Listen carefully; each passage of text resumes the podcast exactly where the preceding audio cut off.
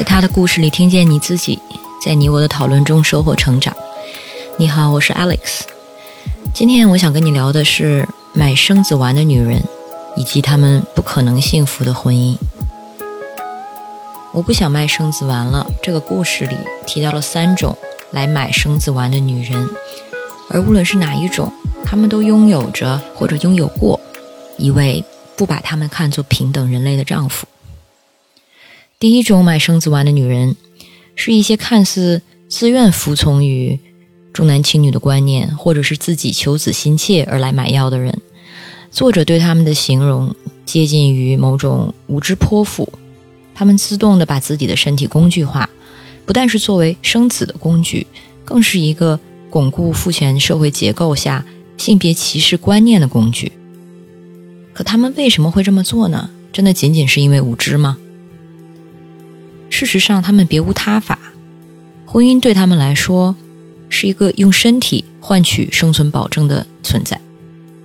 他们用对家人的顺从、对性别歧视的屈从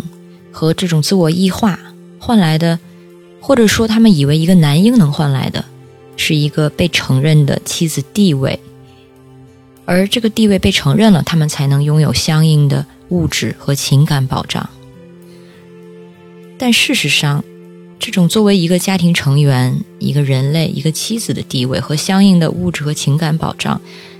恰恰本应就是他们应得的。那么，让一个女人认为自己必须要用生子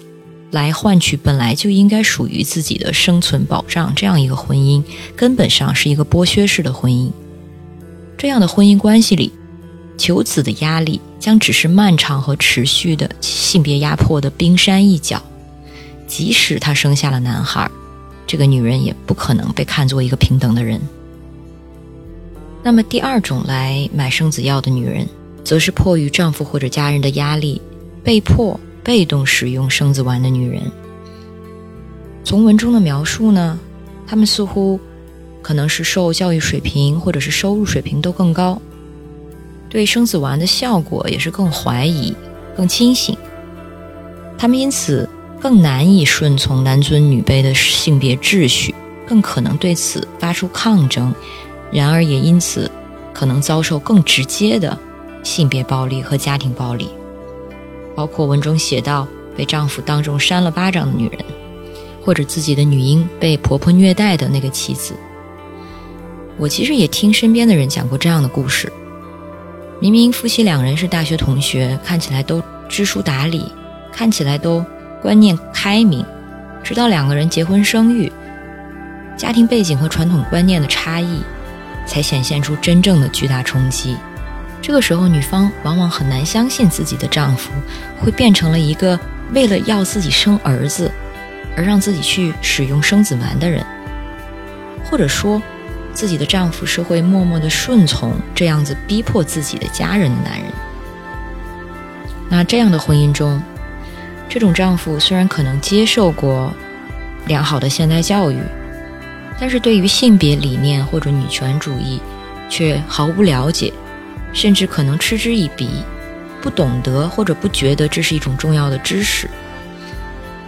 所以相应的，他们会对自己的性别歧视。或者厌女的观念毫无自觉，或者说，因为他们正是这种传统的性别歧视和性别观念的最大获利者，他们也就没有足够的动力去学习、去推动平等，或者去修正自己的倒推观念。于是呢，当自己的妻子对生子的必须性发出质疑的时候，或者是对自己家人对他的逼迫做出抵抗的时候，他往往无法站在妻子一边，尤其是这个时候，自己的家人做出的这一系列非人性的行为，往往还被冠以一个捍卫他的利益的名义。所以，对于生子的态度，其实可以被当做一个男人的性别观念的最基本的考验，虽然也只是最基本而已。如果一个男性在婚姻中展现了故事中的类似行为，或者说对生子有所执念，那么不管他在其他话题上的观念有多么的进步，在生活其他方面上的行为有多么的到位，或者平时在对女性的态度上有多么的得体，他必然不可能是一个理想的配偶，甚至可能是极为糟糕的一位。那么最后一种买生子药的女人，其实就是那些为了自己的女儿或者是媳妇买药的中老年女人们。关于她们，我觉得也不需要再分析什么了。如果她们经历过美好的、平等的、幸福的婚姻，或者是这样的亲密关系，大概也不会再选择继续传承这样的行为、这样的性别理念。其实，我们甚至可以说得更远一点。就是不限于一个男人对生育的态度，也不限于他在婚姻中的表现。一个男人是否懂得将女人视为平等个体去尊重，这件事情其实可以告诉我们关于这个人的很多东西。一个对女性施加